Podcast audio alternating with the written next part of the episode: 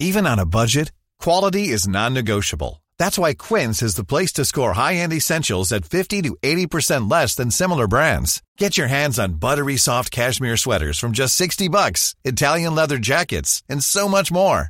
And the best part about Quince, they exclusively partner with factories committed to safe, ethical, and responsible manufacturing. Elevate your style without the elevated price tag with Quince. Go to quince.com slash upgrade for free shipping and 365-day returns. Finalement, vaut mieux commencer au bon moment avec toutes les erreurs que ça peut comporter que de vouloir attendre que ce soit parfait pour s'y mettre. Et ça, enfin, en tout cas, pour moi, ça a été vraiment, vraiment ma chance.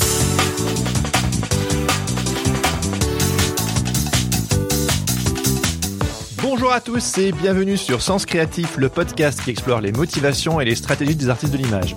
Je m'appelle Jérémy Kleiss, je suis illustrateur à Paris et vous pouvez me suivre sur Instagram at Jérémy Kleiss. Ce podcast est sponsorisé par Creative Pep Talk, le podcast de mon ami Andy G. Pizza. Creative Pep Talk aide les créatifs à développer un travail épanouissant artistiquement et florissant professionnellement. Si vous êtes à la recherche d'un podcast pour vous booster créativement et que vous comprenez l'anglais, Creative Pep Talk, c'est fait pour vous. Et puis, juste comme ça, au passage, dites-vous que l'un de ses derniers invités est Joseph Gordon-Levitt. Oui, oui, l'acteur. Que fait-il sur un podcast dédié au métier de la création? Je vous laisse découvrir. Pour en savoir plus, visitez creativepeptalk.com et suivez Andy sur les réseaux sociaux at AndyGPizza. Aujourd'hui, je suis hyper content de vous partager ma discussion avec Elodie Winter, photographe notamment spécialisée dans la photographie de mariage. D'ailleurs, elle a photographié le nôtre en 2014 et nous étions tellement ravis que suite à cette expérience, nous sommes devenus amis. Alors oui, on va parler de photos et notamment de mariage, mais ne vous attendez pas à une discussion rose bonbon. Elodie a la tête sur les épaules et tient un discours vulnérable et sans langue de bois au sujet de son expérience de plus de 10 ans en tant que freelance. Discuter avec Elodie, c'est comme avoir une grande discussion avec une amie qu'on n'a plus vue depuis longtemps. Dites-vous que nous avons enregistré plus de deux heures de conversation. Difficile de faire le tri, tellement les sujets abordés étaient riches et variés. Mais finalement, je crois avoir réussi à vous garder ce que je considère être l'essentiel de notre conversation.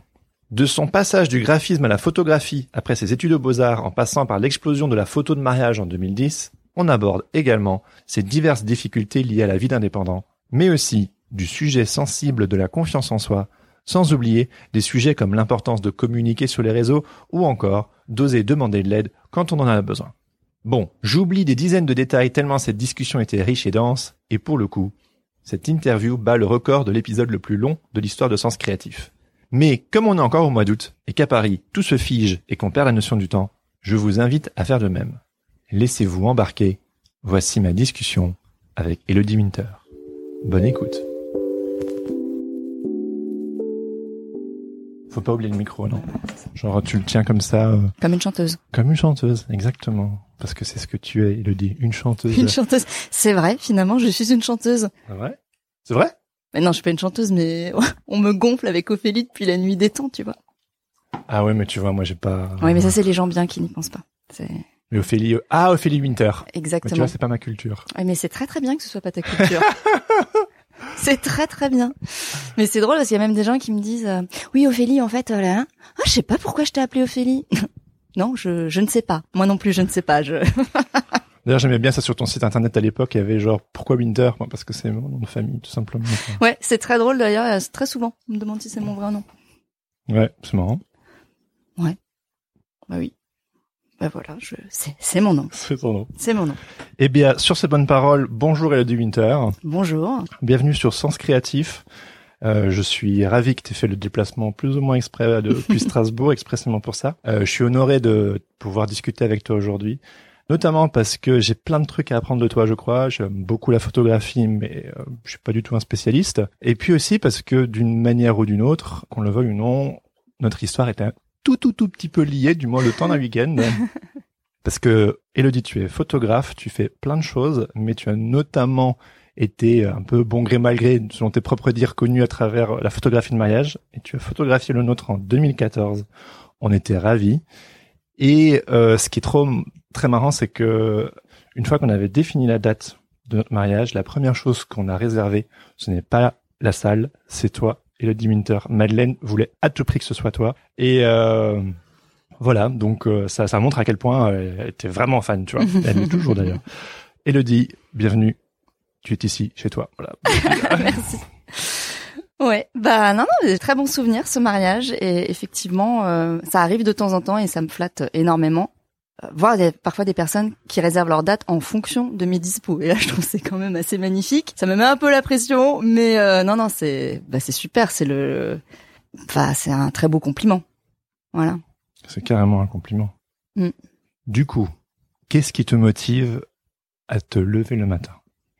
Qu'est-ce qui me motive à me lever le matin Euh, Mon chien qui pleure pour que je le sorte, hein, euh, raison numéro une. hein, sinon, je resterai très longtemps au lit. Non, en fait, euh, clairement, mon moteur, c'est de créer. Alors, pas forcément, malgré tout, créer euh, dans le faire, mais créer dans les idées, euh, dans les projets, dans ouais, d'avoir un projet. C'est le projet qui me fait me lever. Voilà, je suis pas forcément euh, je suis pas forcément la personne qui s'amuse euh, dans le processus. Alors euh, le processus photo, c'est quand même un de ceux qui m'éclate le plus. C'est bien pour ça que j'ai choisi la photographie. Mais euh, j'ai toujours été attirée par les métiers artistiques de, de- de toujours. J'aurais pu finalement, je sais pas, m'intéresser au théâtre. euh, Enfin tout, tout. euh, euh, ma passion quand j'étais petite, c'était de dessiner des maisons et l'intérieur des maisons et où je mettais les meubles. Voilà, je faisais ça. J'avais j'avais six ans quoi. Donc bon voilà déjà de base donc j'écrivais des histoires. Enfin voilà, ça a toujours été créé. Après finalement peu importe le moyen. Et ce que j'ai tout de suite apprécié dans la photo, c'est que justement le process que je trouvais pénible un petit peu dans les autres euh, médiums, comme par exemple, je sais pas, le dessin, la peinture, le dessin, bah c'est long pour arriver au résultat. Alors que la photo, ça apparaissait au départ comme quelque chose de très rapide, très instantané, et ça m'arrangeait bien. Ouais. Voilà. Ouais, l'in- l'instantané. euh. Et euh, j'ai lu sur ton site internet que tu as croisé à 17 ans la route de ton appareil d'un appareil photo C'est ça. Et euh, que depuis en fait cette fascination de capturer euh, l'instant ne t'a jamais quitté. Et ce qui m'a intéressé notamment dans cette phrase, c'est que c'était pendant ta prépa pour aller aux Beaux-Arts. Et euh, j'aurais voulu savoir si on pouvait s'arrêter un tout tout petit peu sur cette période. Qu'est-ce qui a fait Pourquoi les Beaux-Arts? Qu'est-ce que tu cherchais à cette époque-là? Alors les Beaux-Arts, euh, ça a été très clair très vite que c'était c'était mon but quoi. Enfin en fait dès le collège, bah une fois de plus hein, tout de suite intéressé par les métiers artistiques, euh, que ce soit la pub, euh, euh, l'architecture d'intérieur, enfin voilà, tout de suite. Et euh, très rapidement, euh, j'avais un prof d'art plat qui m'avait dit mais toi, il faut que tu fasses les Beaux-Arts. Et alors les Beaux-Arts, ça sonnait comme un endroit euh, pff, je sais pas très enfin, waouh quoi. Rentrer aux beaux arts c'était le truc de fou euh, ça arrivait pas à tout le monde c'était bon, une fois qu'on y va je, je je remets pas en cause hein mais c'est pas si incroyable que ça une fois qu'on est qu'on y a mis Totalement les pieds. Ouais.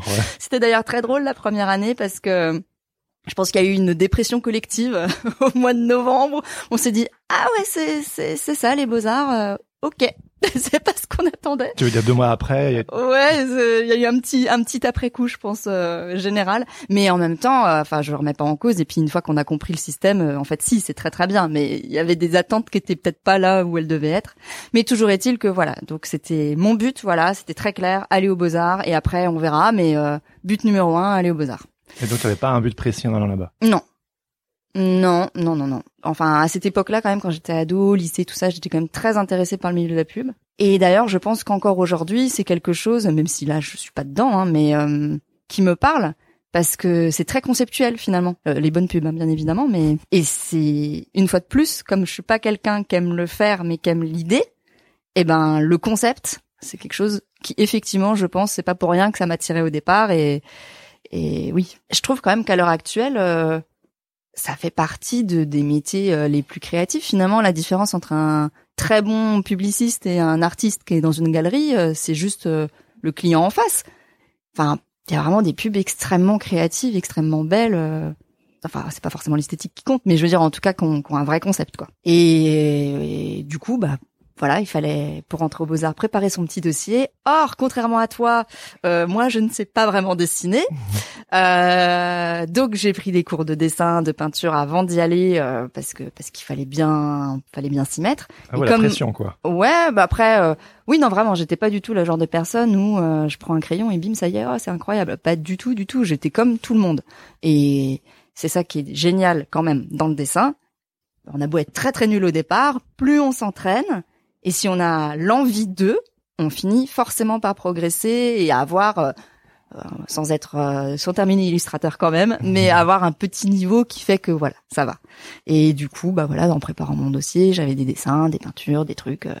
Et puis, je me suis dit tiens, ce serait cool de d'inclure un peu de photos. Et là, c'était le bonheur absolu parce que j'étais pas embêtée par l'aspect technique. L'aspect technique, mais ça c'était une impression de départ parce qu'évidemment Évidemment que la photo, euh, il y a une grosse part technique, euh, clairement, mais mm, sur le moment, ça me paraissait comme euh, bien plus accessible, bien plus simple. Et puis j'avais tout de suite le résultat, donc c'était génial. Enfin, tout de suite, entre guillemets, puisque bah, c'était à l'argentique, car je suis suffisamment vieille pour avoir commencé avec l'argentique. Et voilà. je suis fait de l'argentique aux Beaux Arts. Ouais. Et du coup, tu te passionnes pour la photo aux Beaux Arts oui, alors euh, surtout que je sais pas si c'est de la... il y avait peut-être un petit côté psychologie inversée, hein, mais première année interdiction d'aller euh, dans les ateliers des beaux arts. C'est-à-dire qu'on, oui, c'était la l'année de un peu mana, un peu euh, mise à niveau quoi. Donc on bossait pas mal, on a beaucoup bossé comme cette année-là. Et tous les ateliers, donc il y avait atelier gravure, atelier je sais pas quoi, atelier donc photo, c'était pas pour les premières années. Donc j'avais qu'une envie évidemment, c'était d'aller dans ces foutus ateliers euh, en deuxième année. Et là, euh, ah là c'était génial. Ouais, là après du coup, bah, je pouvais aller au labo photo. Et puis là vraiment c'est la photo dans ce qu'il y a de plus magique, parce que bah, parce que la photo argentique c'est quand même. ah ouais, c'est magique, c'est clair. C'est déjà la photo de base c'est magique parce qu'on capture un instant. Enfin c'est quand même incroyable. Et alors là, d'avoir un bout de papier et la photo vient s'imprimer dessus, c'est quand même bah voilà enfin je, on s'en lasse pas enfin je peux pas m'en lasser c'est incroyable ça reste incroyable tout le temps c'est ouais. Et puis la chambre noire il y a un côté un petit peu mystérieux un peu l'image se révèle petit à petit tout ça. Ouais et ça me fait penser aussi qu'il y a quelque chose que je trouve euh, chouette et que dans dans le labo et ensuite après même euh, c'est quelque chose qui m'attire dans la photo tout court ce qui est d'ailleurs un style qui qui moi me plaît mais qui parle qui est pas forcément le truc qui va parler à tous les photographes. Mais ce que j'aime aussi c'est le le silence et le calme. Malgré mon côté un peu euh, faux folle, un peu pleine d'énergie ou voilà, en fait, j'aime beaucoup les silences dans la photo. Et du coup, un labo, c'est ça aussi, c'est c'est calme, c'est on est dans le noir, on est concentré, il y a pas enfin je veux dire il y a d'autres gens on peut papoter hein, mais c'est on est quand même dans un truc assez introspectif quoi, on est dans son petit monde euh, ouais, et ça c'est très reposant. Et c'est vrai qu'après, dans la photo tout court, euh, peu importe argentique, numérique ou quoi, j'adore ça quand j'arrive à retranscrire dans des images un silence entre guillemets. Enfin, je sais pas. C'est quoi un silence en photographie? Un instant qui s'arrête. Hein, ah, donc ça va être euh, pas forcément des scènes de vie où il se passe plein de trucs. Bah, finalement, c'est quelque part euh, prendre en photo une forme d'introspection qui, qui est vécue par la personne en face. Ah oui, ça c'est Là, c'est quelque chose qui me parle beaucoup. Mais c'est ce qui se dégage de, de ton travail, je trouve en général. Quoi. C'est sûr quand tu fais un reportage photo, un mariage, tu fais, tu photographies les gens qui font la fête, etc. Mais quand on va voir ton portfolio, j'ai quand même l'impression que tu mets beaucoup en avant les, les scènes intimes, les scènes euh, une ou deux personnes, mm. des scènes un peu plus épiques avec des super grands paysages, ce genre de choses. Et euh, moi, ça me parle beaucoup en tant qu'illustrateur. J'aime beaucoup aussi un petit peu ce côté poétique en fait au final. Et euh, donc oui, oui, tout ça pour dire que je le vois dans ton. Enfin, je suis pas du tout un spécialiste, mais je, je peux voir ça, le, silence en photographie dans ton travail, quoi. Et c'est finalement, euh, on, bah, parfois on en discute en, entre photographes, euh, et on se rend compte que, ben c'est un peu triste, hein, mais on n'est pas souvent ému par le travail des autres. Okay. Alors, on va le trouver intéressant, on va le trouver techniquement cool. Euh, il y a tout un pas mal de choses où on va le trouver vraiment très très chouette et là il y a pas de ça va être inspirant euh, pour plein de raisons différentes. Mais de là à ressentir une émotion non. Ah ouais intéressant. Et finalement les seuls photographes où quand je regarde la photo ça me ça me parle. C'est-à-dire que je vais me projeter dans un monde où je vais voilà. Et eh ben c'est ces photographes qui sont dans les silences c'est cela après parce que c'est ma sensibilité. Donc euh, quelqu'un qui est beaucoup plus extraverti ça va peut-être pas forcément être le truc qui, qui, qui lui parle. Mais moi ça résonne en moi. Étant une introvertie ça ça résonne. C'est marrant parce que dans ton travail je pense presque que je préfère les photos en noir et blanc. Et du coup tu as une information en moins. Tu as la couleur en moins. Et on se focalise encore plus sur euh, le jeu des ombres le clair obscur les les formes etc et euh, Ouais, je sais pas si. Tu vas être déçu parce que j'en fais de moins en moins. ah ouais, il y a moins de demandes ou, ou ça à vrai dire, euh, moins de demandes, je sais pas. Je l'ai jamais formulé comme une demande d'ailleurs. Enfin, c'est pas vraiment un choix que je laisse euh, aux clients. À ton époque, euh, quand j'avais fait ton mariage, je crois que c'était encore l'époque où j'étais très très généreuse et je faisais la version et couleur et noir et blanc et machin. cette époque est révolue. Ouais, non, non. Maintenant, je choisis vraiment celle que je mets en noir et blanc. Et finalement, alors souvent les gens posent la question, mais comment tu choisis euh? Et honnêtement, euh, la plupart des photographes, euh, en tout cas surtout pour du reportage. Hein. Après, si c'est une démarche plus artistique avec un projet particulier, c'est différent. Mais pour du reportage, de la photo un peu comme ça, non, celle qui est en noir et blanc, c'est celle qui était moche en couleur. enfin, je veux dire. ah, c'est vrai? Ah, ah ouais. Je, savais pas. Ah oui, oui, il y a celle qui était moche en couleur ou celle, mais celle-là, elle peut aussi exister en couleur euh, c'est celle où il y a vraiment un contraste très fort, très marqué. Et là, oui, ça fait un très beau noir et blanc. Le noir et blanc, les gens sont souvent dans cette naïveté de croire que le noir et blanc est forcément plus artistique, plus beau, plus machin. Et en fait, euh, bah il y a des cas de figure typiques où bah non, le noir et blanc là, il va être, enfin, pour mes goûts, après c'est mes goûts, mais dégueulasse. Pour moi, un noir et blanc en forêt, euh, il y a tout est des tons sur tons de gris, euh, je déteste quoi. S'il y a pas un beau clair obscur, pour moi le noir et blanc euh, n'a pas d'intérêt. Ou si c'est pas un gros plan, un truc sur un visage qui fait qu'il y a il y a, un impact. Mais voilà, ça c'est mes goûts. Moi j'aime bien le noir et blanc euh, bien marqué. D'accord. Oui, bah le clair obscur, comme tu le. Voilà, voilà. un noir et blanc fadasse, pour moi, n'a pas d'intérêt. Autant avoir des, des, belles couleurs à ce moment-là, quoi. D'ailleurs, euh, moi, quand je regarde ton travail, l'aspect graphique et composition euh, ressort beaucoup.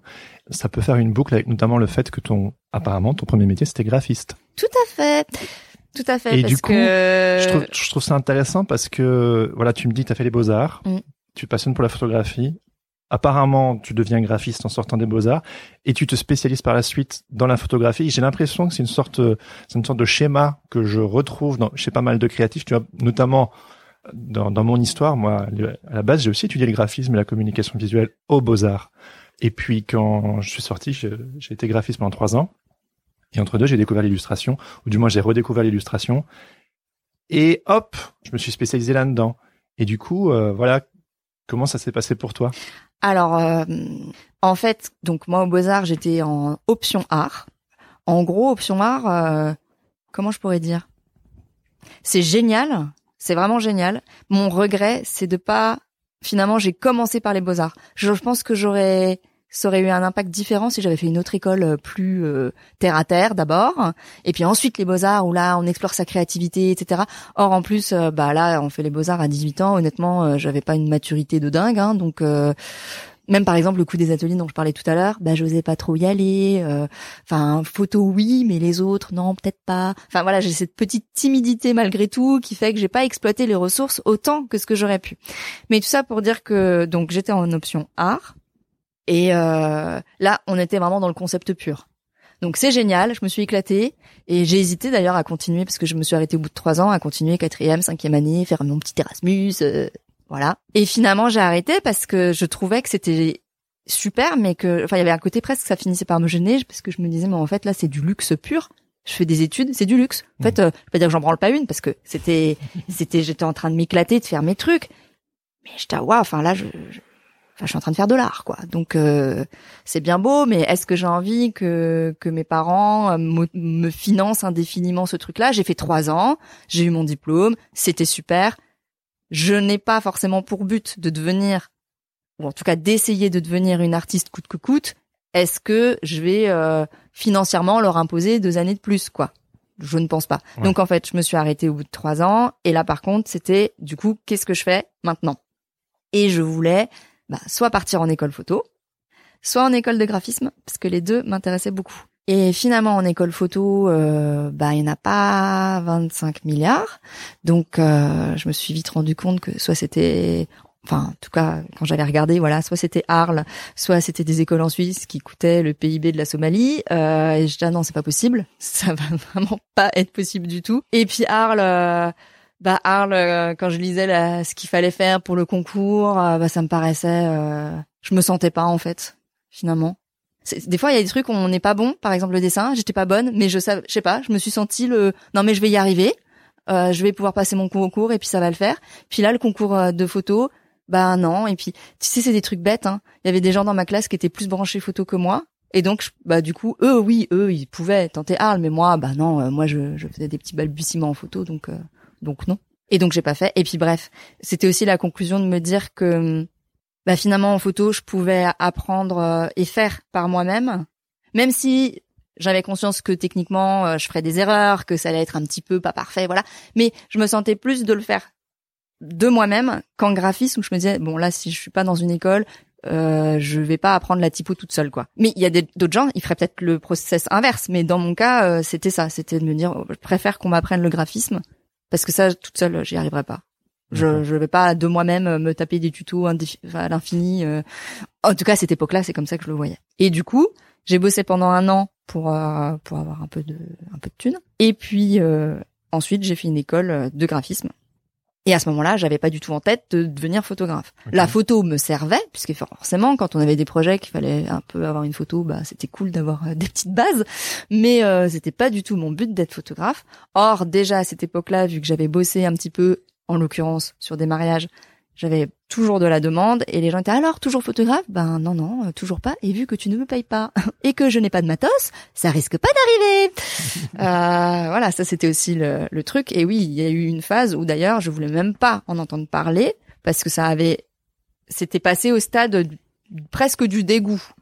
Euh, dégoût de quoi? de- dégoût des, des photos, de- notamment les photos de mariage Ah, Ok. Parce que parce que entre les en tout cas entre la fin des beaux arts et le moment où je me suis lancée en tant que photographe euh, on voit que le plan a très très bien marché hein, quand j'ai dit que je voulais pas être photographe. Euh, mais hum, il y a eu cette phase où bah, j'avais des demandes c'était un peu des trucs euh, pas forcément artistiquement très intéressants. Et puis surtout il y avait pas de respect j'étais vraiment pas payée voire très très mal payée. Puis il y avait juste un côté euh, vraiment enfin le pire de ce que ça peut être hein, quand on parle photographe de mariage mais vraiment la version la pire quoi. Donc donc au bout d'un moment, j'étais ah, mais en fait arrêtez, stop, euh, non, j'ai pas du tout envie. Et, et là, mon but, c'est de bosser dans le graphisme, d'être directrice artistique, de, de- voilà, d'être là-dedans quoi. Bien sûr.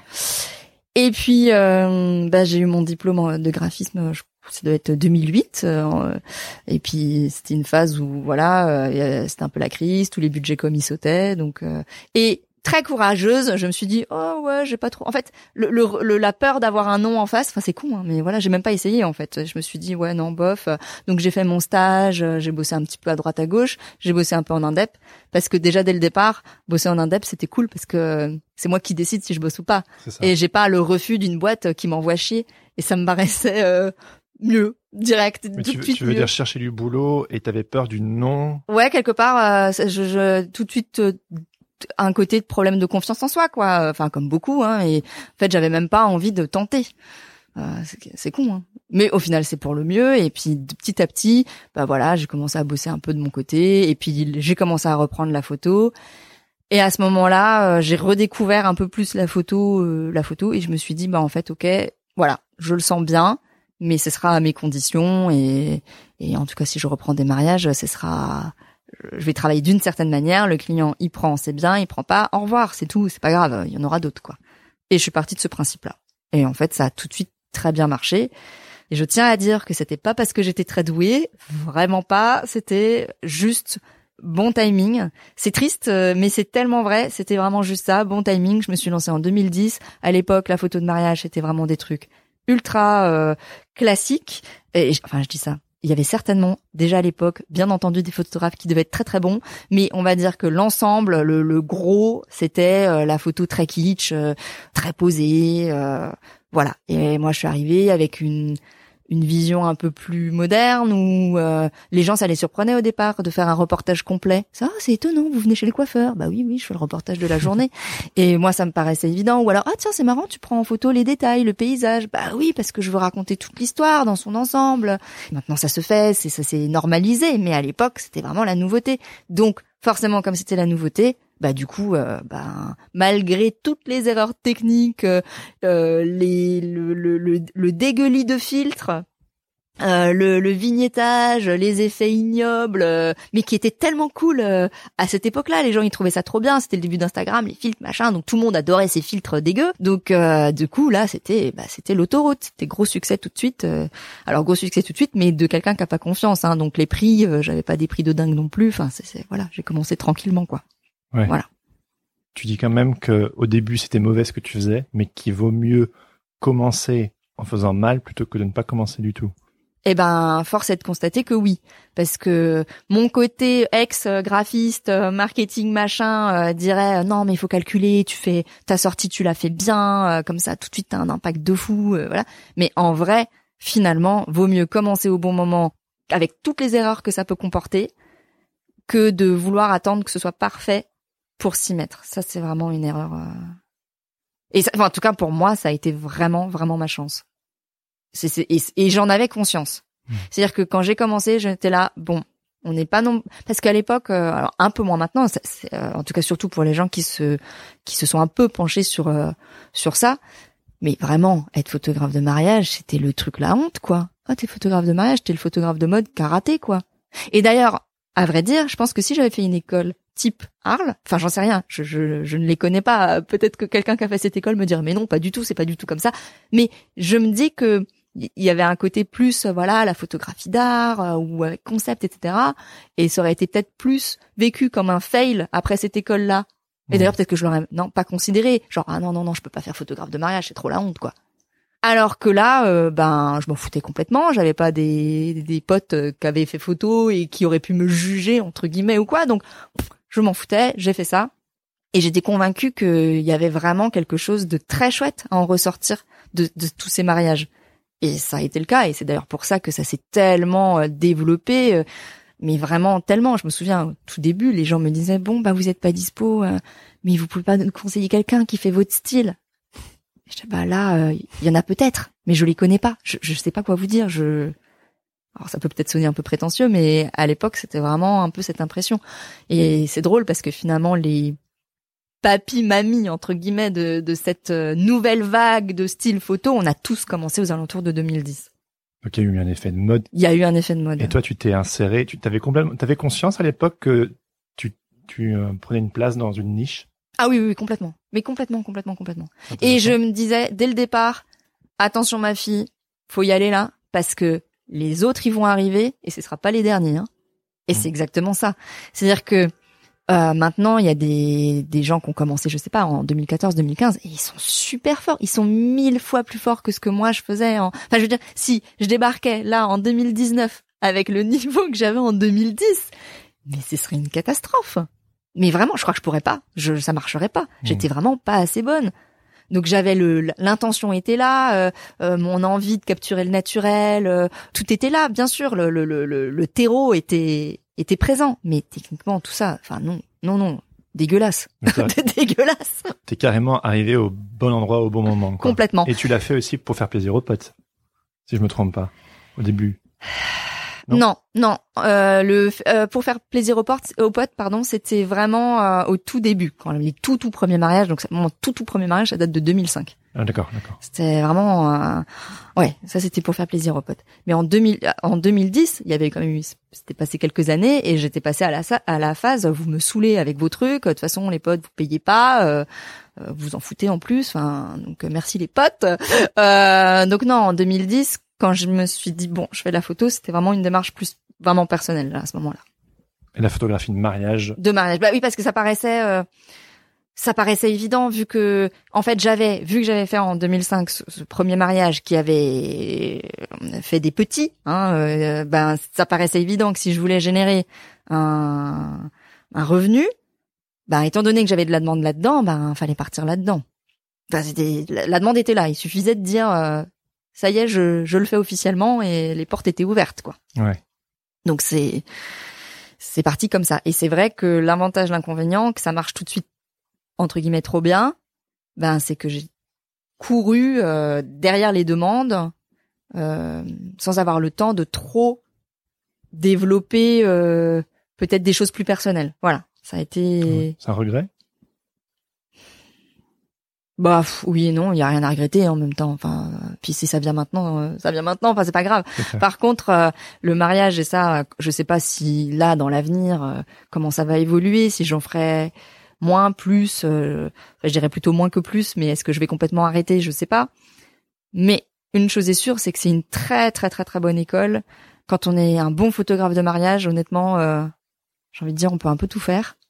Alors que quand on est, je sais pas, un très bon photographe euh, de paysage, on n'est peut-être pas bon en reportage.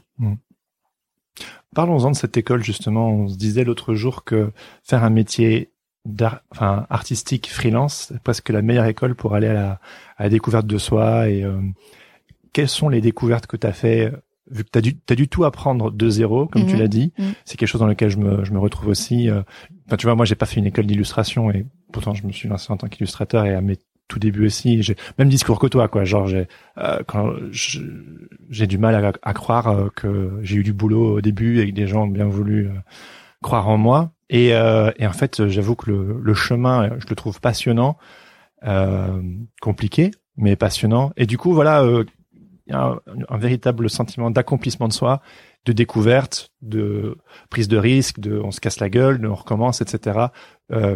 Quel est ce chemin pour toi du coup?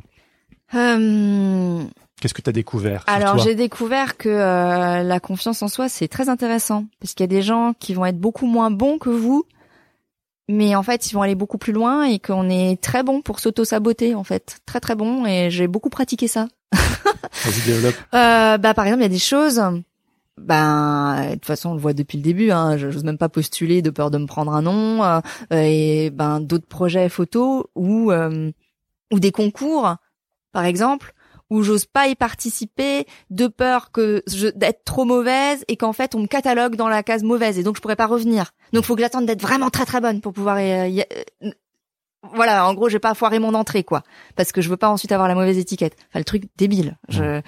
Donc ça, ça m'a. euh, Par exemple, avec le recul, quand bien même j'avais toutes ces erreurs techniques euh, euh, et vraiment, euh, enfin, euh, où mon travail était loin d'être abouti au début, je n'ai pas assez exploité, et pourtant j'en avais conscience, mais je n'ai quand même pas assez exploité le fait d'être avant les autres. Et oui, j'étais pas calé techniquement, mais rien à foutre. S'il y avait de la demande, s'il y avait du truc, j'aurais dû mais tout bouffer quoi. Mm. Et en fait, moi j'ai pas arrêté de me dire oui mais techniquement les gars, je suis quand même pas au point, je suis quand même pas au point, je suis quand même pas au point. Donc non, je vais pas le faire, non, je vais pas le faire. Non mais si on te demande fais-le, enfin c'est tout quoi, c'est faut arrêter de se Et alors il y a ça et ça rejoint un peu aussi ce truc, il y a cette fameuse phrase fake it till you make it. Mm. Mais elle est elle est, c'est un piège. Moi, j'ai beaucoup pratiqué le fake it till you make it dans le sens où euh, j'ai voulu donner une image de non mais je gère mon truc, euh, voilà. Et maintenant, je, ça, ça fait partie des regrets. J'aurais mieux fait, surtout au début, de dire non mais les gars, en fait, je, alors par autant j'étais capable de dire euh, techniquement je ne sais pas, euh, je vais pas me lancer à, euh, sur ce concours, sur ce truc, sur cette demande, je vais pas avoir le niveau, euh, je me sens pas de le faire. Autant je ne l'assumais pas en mode euh, aller voir des d'autres photographes et leur dire bah apprends-moi, je débute, je sais pas, donne-moi des conseils. Ouais. Non, c'était non non, il faut que je garde une image de meuf euh, qui qui qui sait quoi, euh, même si je sais pas mais faut que je fasse style. Tu te mettais la pression? Je me mettais grave la pression et en fait ça m'a fait perdre un temps de fou. Alors que si j'étais allée voir les gens, ça m'aurait fait déjà du contact, du réseau, ça m'aurait permis bah, de d'accélérer le processus en fait au lieu de galérer dans mon coin par fierté, par peur de se montrer vulnérable, de de voilà donc j'avais cette sorte de pression de surtout pas montrer aux autres photographes. À la limite, c'est ça qui est en plus euh, les autres photographes, Enfin, mais de surtout pas montrer aux autres photographes que quand même je galère quoi Et le risque, c'était quoi? Je sais bah se montrer vulnérable.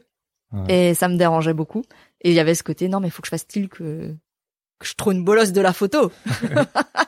Et ouais je sais pas. C'est nul hein. Et t'as eu un déclic à un moment donné? En te disant, bon, maintenant, euh, j'ai trop besoin des autres? Non j'ai j'ai fonctionné par euh, j'ai- feinté c'est à dire que du coup bah je non j'ai continué à pas demander aux autres. Mais par contre à me renseigner beaucoup par moi-même à à je regarde beaucoup de de, de workshops euh, que ce soit en anglais en français. J'ai cette chance euh, comme beaucoup hein mais de de voilà je- je- l'anglais euh, ça me pose pas de soucis. Donc du coup euh, ça donne un accès, il y a une bibliothèque de données, de de- de- d'informations qui est immense. Donc c'est cool parce que maintenant il y a des il y a des plateformes aussi en France qui se développent. Donc euh, pour des gens euh, qui qui qui sont pas anglophones, et ben voilà c'est c'est super, ça limite déjà moins.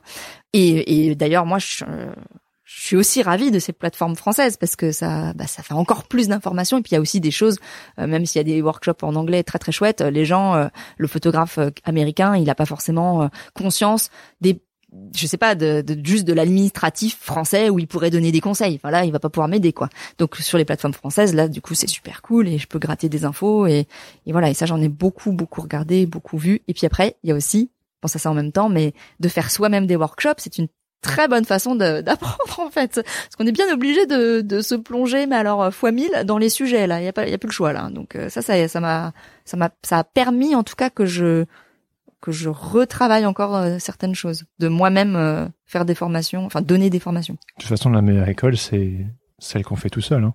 Ah oui, oui, oui.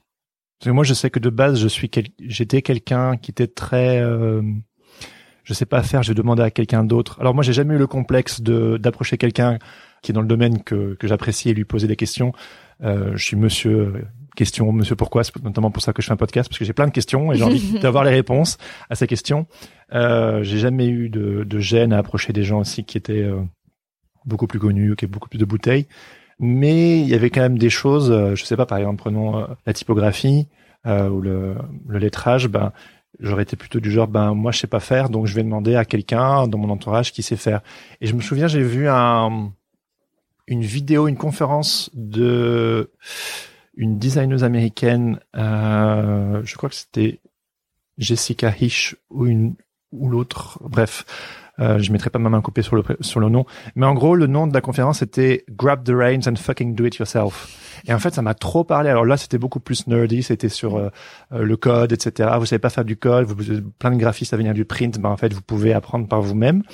Et quand j'ai vu ça, j'étais complètement soufflé. J'étais genre bah ouais en fait je je sais le faire moi-même. Et un mhm. peu comme tu viens de le dire, j'ai commencé du coup à ce moment-là à suivre des tutos. Alors pour euh, nos métiers, il y a Skillshare qui, a, qui j'étais abonné pendant tout un temps à Skillshare, et puis simplement euh, des tutos et demander comment on fait, les workshops, ce genre de choses. Et moi, je trouve que c'est la meilleure des écoles. Alors en misère, mais en même temps, euh, ça vaut toutes les formations, quoi. Je moi, au final, les beaux arts, un peu comme toi, vu que ça a une emphase beaucoup plus artistique, ça m'a appris à chercher ma voix. Mais en fait, ça m'a rien appris d'un point de vue. Euh... non, ça, ça apprend pas grand chose d'un point de vue très concret. Ouais. Mais par contre, euh, ça, en tout cas moi, ça m'a éduqué le regard. Ouais. Et ça, c'est quand même un cadeau euh, inestimable. Donc euh, c'est sûr que voilà, d'où la déception parfois quand on va au Beaux Arts, on s'imagine qu'on va on va apprendre de manière très concrète plein de choses et pas du tout, du tout. Mais ce que ça nous apprend, ça reste très riche. Donc c'est une euh, base en fait. C'est une base. C'est c'est une très bonne base. Oui. Je sais que mon univers euh, c'est ouvert aux, beaux arts quoi. Genre, Complètement. Euh, au niveau culturel, au niveau cinématographique, musique, art, design, graphisme, les connaître un petit peu l'histoire de l'art aussi, d'où on vient, etc. J'ai un magazine, j'étais gourmand, mais de tellement de choses, j'ai tellement mangé de choses que je ne connaissais pas, de toute cette culture euh, et je pense que ça après au fur et à mesure des années que j'ai un peu fait le tri, euh, ça, ça, me convient, ça, me convient mm. moins, et trouver un peu ma voix. Mais bon, soit. Euh, euh, euh, ouais, ouais. Donc tout ça pour dire que tu es une self-made woman. J'essaye. ouais, non, non, mais ben, ouais. j'essaye, j'essaye. Et euh, est-ce qu'on peut se focaliser un tout, tout petit peu sur l'aspect euh, photographie de, de, mariage? Moi, enfin photographie tout court, hein, mais sachant que tu, tu bosses pas mal là-dessus, euh, j'ai l'impression que pour les photographes, euh, il faut être hyper flexible, euh, toujours prêt à, à, dégainer, mais aussi hyper relationnel. Et notamment, tu travailles, euh, tu as beaucoup travaillé avec des couples. Mm. J'imagine qu'ils sont un tantinet stressés, euh, qui sont super émotionnels ou qui sont euh, fatigués ou plein de choses. Et du coup, je me demandais quel était un peu ce, ce rapport aux gens que tu avais. Notamment, tu parlais aussi tout à l'heure du fait que tu es introverti, alors que c'est vrai que on peut avoir l'impression que non, mais je te rejoins là-dessus. Moi, je suis un introverti extraverti. Tout le monde pense que je suis extraverti, alors que vous pouvez demander à ma femme, euh, je suis beaucoup plus introverti qu'on le croit. Et pour moi, c'est un véritable effort en fait d'aller voir les gens, même si en fait, en fait, je suis un introverti qui adore passer du temps avec les gens. Super bizarre. Bref, je reviens à toi. Donc du coup, quel est ton rapport aux gens en tant que photographe? Alors, euh, les mariages en l'occurrence, c'est je je j'ai quand même cette chance depuis le départ de quand même un minimum choisir mes clients. C'est-à-dire que des gens où il n'y a pas de feeling, c'est juste, c'est pas possible. Photographe de mariage, je veux dire, ça demande quand même pas mal de sacrifices. Euh, les week-ends sont flingués, enfin, c'est des horaires euh, lourds. Euh, physiquement, c'est très. les gens se rendent pas compte forcément, la photo physiquement, c'est difficile. C'est du matériel lourd qui est pénible à porter euh, parce que y a pas, on a beau acheter euh, des harnais, des machins, des sacs magiques qui vous feront pas mal au dos. Euh, non, désolé les gars, 13 heures de reportage, j'ai le dos en compote. Enfin, c'est comme ça. Donc physiquement, c'est c'est c'est difficile parfois. Et alors faire ces sacrifices-là pour des gens avec qui il y a pas le feeling, euh, non. Hmm. En tout cas, moi, j'étais pas prête à le faire. Et puis, je trouve aussi qu'on est dans l'intimité des gens. Et je voudrais, je- ça c'est un truc que vraiment je m'y refuse coûte que coûte. Je ne veux pas me retrouver dans la salle de bain de mamie, euh, voir euh, la mariée en culotte, connaître euh, le nom de son frère, euh, euh, d'avoir la maman qui me prépare le petit déj. Et en fait, moi, je suis là que pour le chèque à la fin. Enfin, je trouve ça. Là, on est, je veux dire, ça a beau être, ok, c'est un boulot. Et c'est vrai que nous, en tant que photographe, on le, c'est un, c'est un boulot. Même si pour les gens, c'est le jour de leur vie et que ils vivent quelque chose, ça reste un boulot pour nous, hein, voilà. Mais de là à être là que pour le chèque à la fin, alors qu'on est vraiment, ben on est chez les gens. Enfin, je sais pas, moi ça me dérangerait énormément. Donc c'est pour ça que les gens qui il y a pas le feeling, ça me paraît inconcevable parce que ça veut dire que si je si j'accepte, bah je suis là vraiment que pour euh, que pour le chèque quoi. Donc non, ça c'est pas possible pour moi.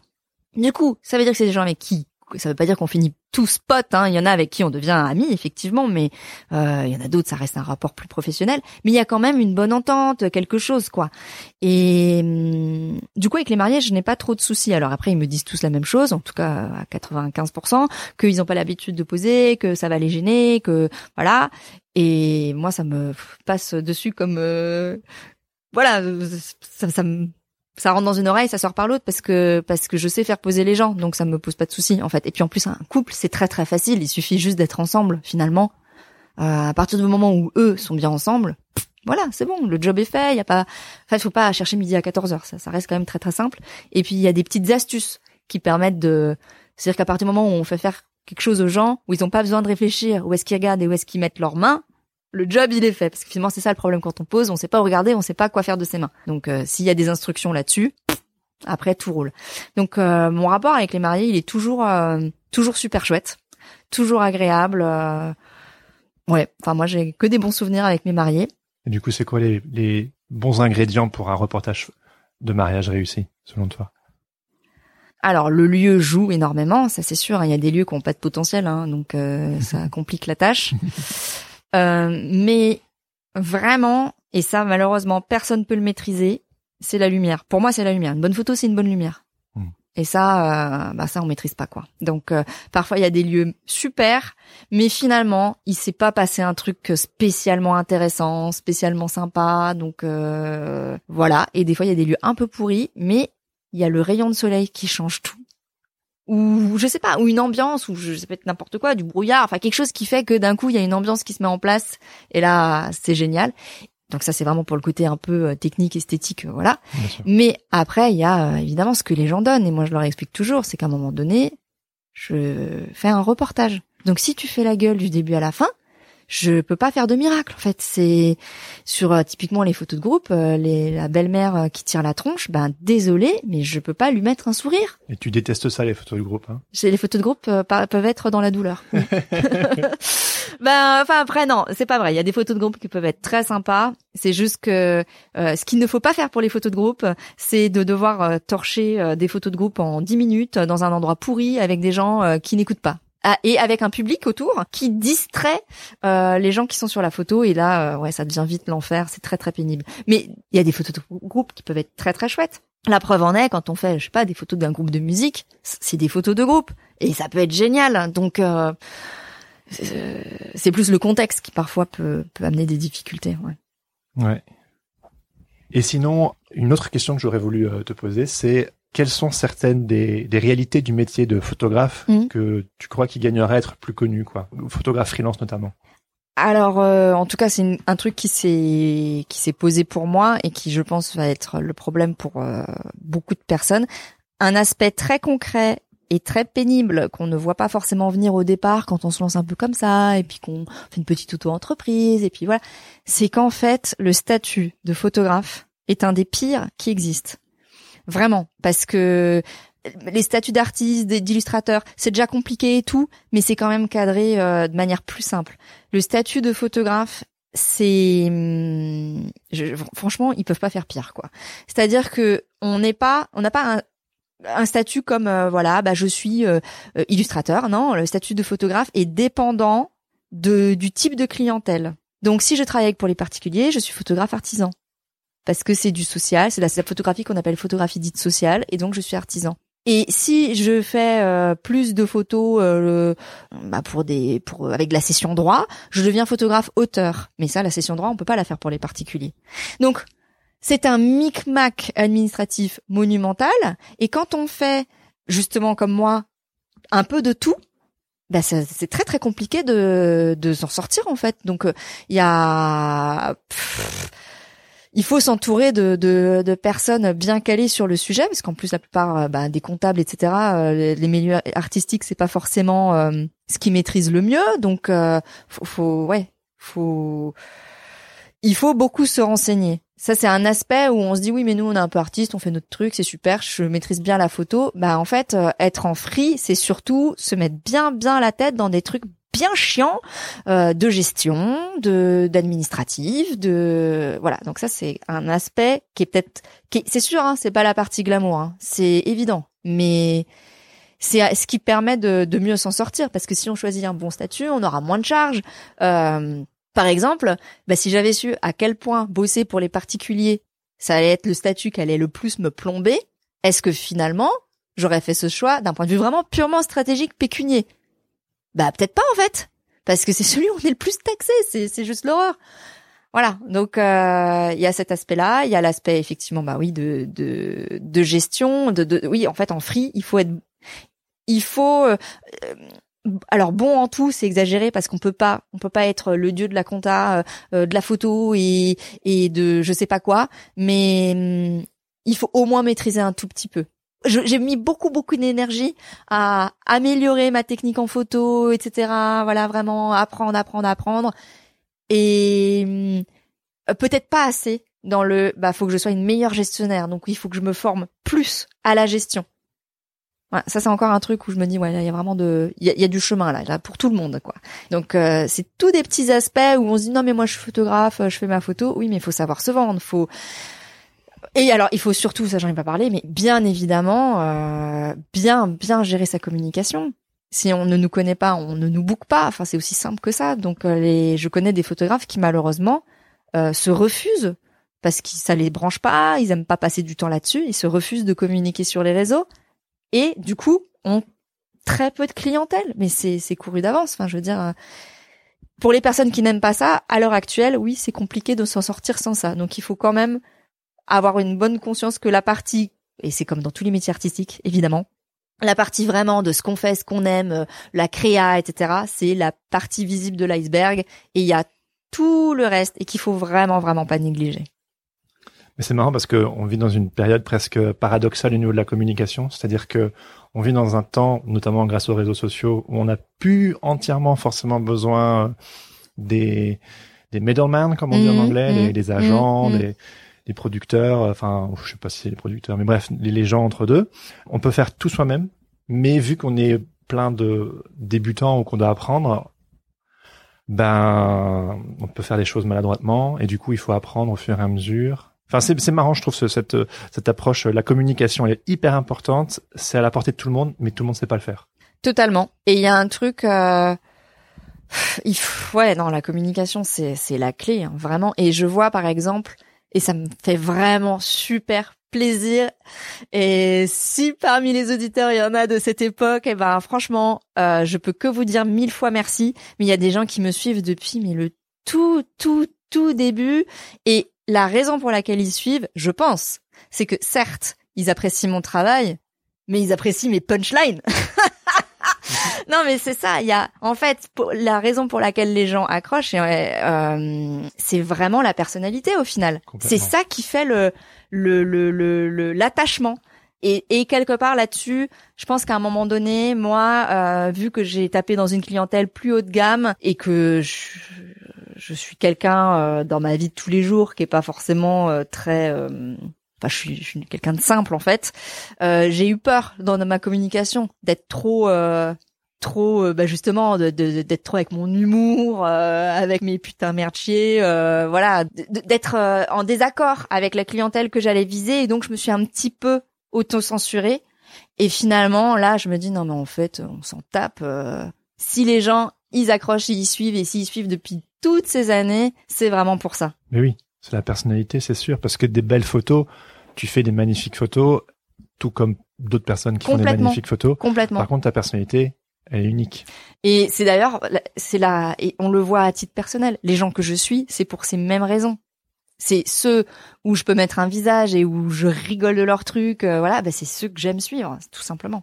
Et là-dessus, voilà, moi là, il faut que j'ai conscience qu'il faut que je, même par exemple, voilà, le- mettre un visage, je suis la première à mettre très peu de visage, où j'aime pas spécialement me montrer plus que ça, mais où je me dis bon, voilà, il faut que je fasse un petit effort là-dessus parce que c'est un échange et que et, et voilà. Donc, euh, donc le conseil, clairement, c'est il faut il faut donner euh, sans forcément euh, se transformer en blogueuse mode, mais où il faut juste ben créer un lien en fait avec les gens et en plus c'est c'est c'est un lien qui est chouette et ils le rendent fois mille donc c'est il y a aucune raison de s'en Mais il y a priver. tout un art à le faire. Je pense que si t'es pas authentique, si ça vient pas de toi vraiment, si c'est surfait, les gens ils le savent et, Complètement. et ils ils te lâchent quoi. Ouais ouais ouais.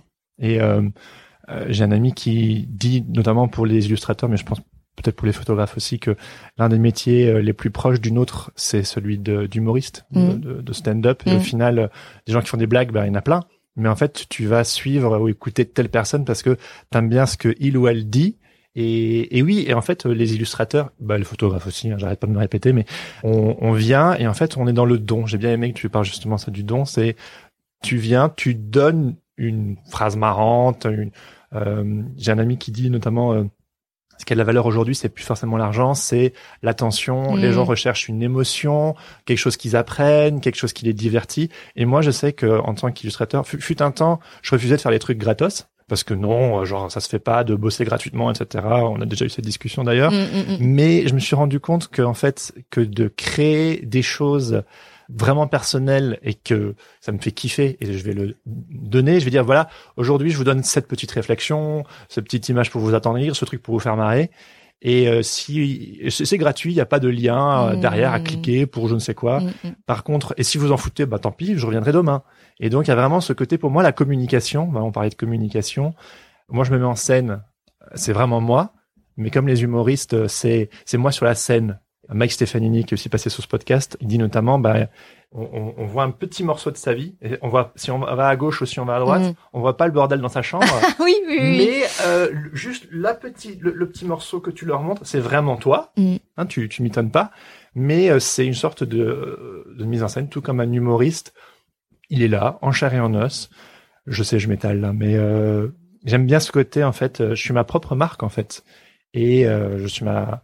C'est moi que je vends, Complètement. et en même temps, j'ai envie de donner. Et quand les gens sentent qu'ils reçoivent, ils ont envie de te rendre l'appareil en fait. Et prenons, je sais pas, t'inviter pour un reportage par exemple, ou me demander euh, ah ça c'est c'est fun ce que tu fais. Est-ce que je pourrais te confier des illustrations pour tel ou tel projet? Qu'est-ce que t'en penses de tout ce truc, de ce monologue que je viens de faire? Non, mais bah déjà, euh, il y a des gens, tu vois, ils me contactent en me disant, bah je vous suis depuis euh, bah, le début, quoi. Et euh, j'ai toujours, et, et en fait pour eux, la décision elle a été prise en 2010. Elle a été prise en 2010, 15 jours. Quand ils auront besoin de photos, ils feront appel à moi. Je trouve ça dingue. Et c'est parce qu'il y a eu ce, ce rapport affectif finalement. euh, Affectif, ouais. Et par contre, tu vois, une réflexion que je me faisais pendant que, que tu parlais, bah, je me dis, mais en fait, c'est super tout ça. Et le côté très triste par contre, et c'est ce que j'ai vécu, et c'est pour ça, ça a été un, un double truc. Un, je savais plus trop comment communiquer avec ma cible, euh, ma cible. Et euh, je ne, c'était pile la période où Facebook est devenu 100% merdique et où tu postes un truc et personne le voit.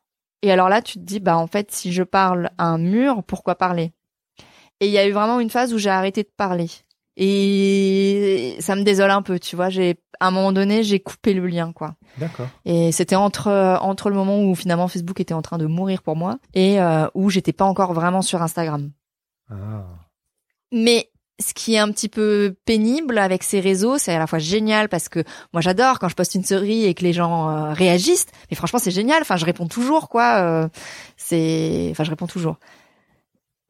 C'est un autre. J'essaie, voilà, j'essaie. Euh, et parfois, je veux dire, euh, sur les réseaux, il y a quand même cette espèce de petite, je, je divague, mais le petit, la petite espèce de petite inbox cachée là où tu rates des messages. bon, voilà, on s'en fout. Toujours est-il que on est complètement dépendant de ces réseaux à la fin, parce que si l'algorithme nous fout dedans, eh ben la communication elle est rompue. Et ça, c'est, ça me, bah, c'est, je sais pas quoi faire avec ça, quoi. Il faut continuer à le faire, mais il faut continuer à développer.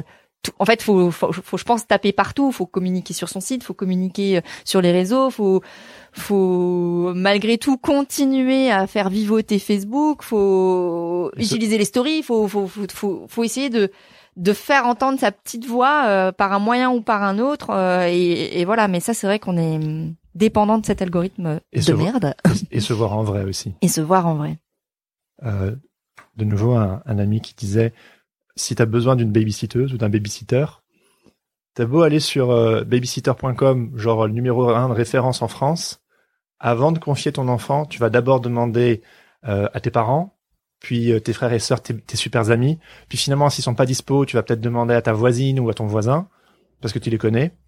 Ça se trouve, ils seraient des bien moins bons babysitters que babysitters.com, mais tu vas que aller à la fin hmm. demander à la personne virtuelle au final. Et quelque part, la communication sur les réseaux sociaux. Mais là, c'est hyper intéressant ce que tu soulèves, c'est que en fait, la clientèle, c'est toujours le bouche à oreille. Alors, il y a le bouche à oreille comme on peut euh, l'imaginer de base, mais pour qu'il y ait un, pour moi en tout cas, qu'il y ait un acte de, de, de, de, de, vente, ça passe par un intermédiaire de confiance. Toujours. Toujours, toujours, toujours. Donc l'intermédiaire de confiance, c'est euh, un ancien client, c'est un pote, c'est voilà. À plus grande échelle, c'est un blog, c'est un magazine qui référence euh, c'est, euh, je sais pas, un DA, c'est n'importe quoi. Mais il y a, il y a, c'est rarement le cas que les gens me contactent euh, en mode ça vient de nulle part, quoi. Genre ils ont tapé photographe, photographe sur Google, mon nom apparaît et bim ils me contactent. Il y a souvent un renvoi de, voilà, il y a, il y a, un, y a un, un tiers au milieu, que ce soit un particulier ou une structure, qui valide et qui donne l'aspect de confiance nécessaire pour que la personne se dise ok je c'est quelque chose de de, de de de ouais de sérieux quoi. On en revient toujours à la confiance. Toujours à la confiance. C'est le thème de cet épisode. Et oui. Mais c'est vrai, moi, euh, moi, je te connaissais pas. C'est Madeleine qui m'a parlé de toi. Mm. C'était genre, je veux que ce soit Elodie Winter qui photographie. Ah, très bien, très bien, pas de problème, tu vois. Mais Madeleine me connaissait par euh, par connaissance. Ouais, c'est sûr, c'est sûr. Je sais pas euh, par qui. Comment, non, je, je me souviens pas euh, non plus, mais c'est c'est comme on a voilà un réseau commun. J'imagine que. Ouais, c'est ça, c'est ça. Ouais. que dirais-tu aux gens qui te auraient tendance à ne voir en toi qu'une photographe de mariage? Alors je leur dirais que c'est en partie de ma faute parce que j'ai beaucoup communiqué là-dessus et c'est un peu le serpent qui se mord la queue parce que plus tu communiques dessus, plus tu as ces demandes-là, plus tu as aussi une sorte d'attente sous-jacente où les gens vont attendre ce genre d'image et tu le sais. Donc tu as envie de leur donner parce que tu as envie d'avoir tes petits likes euh, qui, qui vont avec. Hein, c'est con, mais c'est comme ça. Euh, mais oui, non, je, je fais bien autre chose que de la photo de mariage et depuis toujours, puisque tout m'intéresse et que j'ai envie de savoir tout faire en photo. Donc euh... et parce que le mariage, pour le coup, m'a dans un sens formé à pouvoir à peu près tout faire. Et ça, c'est quand même euh, génial. Euh, c'est une école en fait. C'est une très très très très bonne école. C'est une très bonne école pour le reste, complètement. Ouais, parce que c'est c'est c'est une activité. Euh, on fait de tout dans une journée de mariage. Donc, si on, on, en admettant qu'on le fasse bien, ça veut dire que potentiellement on peut du coup faire bien plein d'autres choses que juste du mariage. Voilà, et ça aussi, ça rejoint un peu la liste conseils euh, de pas hésiter finalement à faire des projets gratuits. Vraiment pas du tout hésiter parce que parfois ça a été mon cas hein, euh, par exemple dans tout ce que je fais en photo d'archi euh, ben souvent je suis un petit peu coincée parce que je n'ai pas forcément le droit de communiquer dessus donc comment je peux ensuite euh, sans pouvoir montrer les images dire que je fais ça? Ça, ça complique donc j'ai été obligée euh, plusieurs fois pour un tout petit peu montrer quand même ben de faire des choses gratuitement dans le seul but de pouvoir créer des images pour pouvoir les montrer derrière. Oui. Voilà. Bah moi, j'ai la même approche. Hein. Enfin, je fais des illustrations gratuites entre guillemets, Mm. euh, soit pour quelqu'un, soit pour moi. Je crois majoritairement pour moi quand même. Et mon but, c'est qu'en les montrant, on m'approche pour des vraies commandes dans ce style-là. Et du coup, je suis genre, bah, voilà, c'est ce Exactement. que je voulais quoi. C'est ça. C'est ça. Euh, donc ça, il faut vraiment pas hésiter à le faire. Euh, les gens qui disent oui, mais moi, j'ai pas cette demande-là. Mais, non, mais tu prends ton appareil et tu y vas. Et globalement, euh, là, tout à l'heure, je parlais de la feignantise, mais non, mais en fait, faut pas être feignant. hein. Déjà, c'est simple. Hein, c'est le premier truc, c'est là, c'est d'être travailleur. De ça se voit dans tout. Ça se voit dans le euh, au moment du shooting de pas être feignant. Il y a un truc qui est pas beau dans la pièce, bah tu prends tes pieds, tu prends tes mains, tu l'enlèves, tu le déplaces, tu le remettras à la fin. C'est d'avoir cette rigueur là de de, de bah voilà, euh, euh, tu ranges ton appareil à ce moment-là, il se passe un truc de dingue, de dingue et bah tu le ressors et tu- tu- voilà d'être dans, dans- cette non fainéantise Ça et s'appelle le professionnalisme. oui, mais qui n'est pas euh, inné chez tout le monde. Donc Ça s'apprend euh, quoi. ouais. il faut quand même le souligner. Ouais. Ouais. Et cette envie de faire, cette envie de de créer et du coup euh, ouais si ça ne vient pas tout seul crée-le toi donne-toi ce travail là et ce sera récompensé à un moment donné hein. C'est ça. Mais de toute façon, je pense que les les projets passion sont communicatifs. Enfin, les gens ont envie de. Moi, je sais que les projets perso, c'est un tiers de mon travail, et euh, je mets un tiers de mon énergie dans les projets perso parce que c'est eux qui génèrent euh, l'autre tiers euh, qui est qui est rémunéré et qui m'amène et qui en plus qui nourrit qui, qui nourrit. Mais c'est aussi, euh, c'est là où il y a un peu le la limite, enfin entre le, le travail d'auteur et le travail de commande. Et euh, pour les illustrateurs, euh, bah, notamment le, le vrai statut en France, c'est auteur-illustrateur. Moi, j'ai un copain qui dit que quelque part ces commandes, il les fait uniquement pour euh, pour faire des projets perso. Et il fait plein de choses vraiment euh, super intéressantes, des choses qui l'éclatent, qui sont pas forcément euh, rémunérées directement. Mhm. Ça l'est indirectement. C'est la chose que beaucoup oublient, c'est que ça rémunère indirectement. Et c'est pas vu en fait. euh, les gens, les gens comprennent pas forcément toujours. en fait le principe et c'est ce que j'ai toujours fait il faut semer il faut semer il n'y a pas de récolte sans avoir semé. C'est aussi basique que ça, quoi. Ouais. Euh, quand j'ai eu mes, alors voilà, j'ai un exemple. Alors, je reprends le côté photo de mariage, mais parce que c'est très concret. Euh, je suis allée aux aux États-Unis en vacances.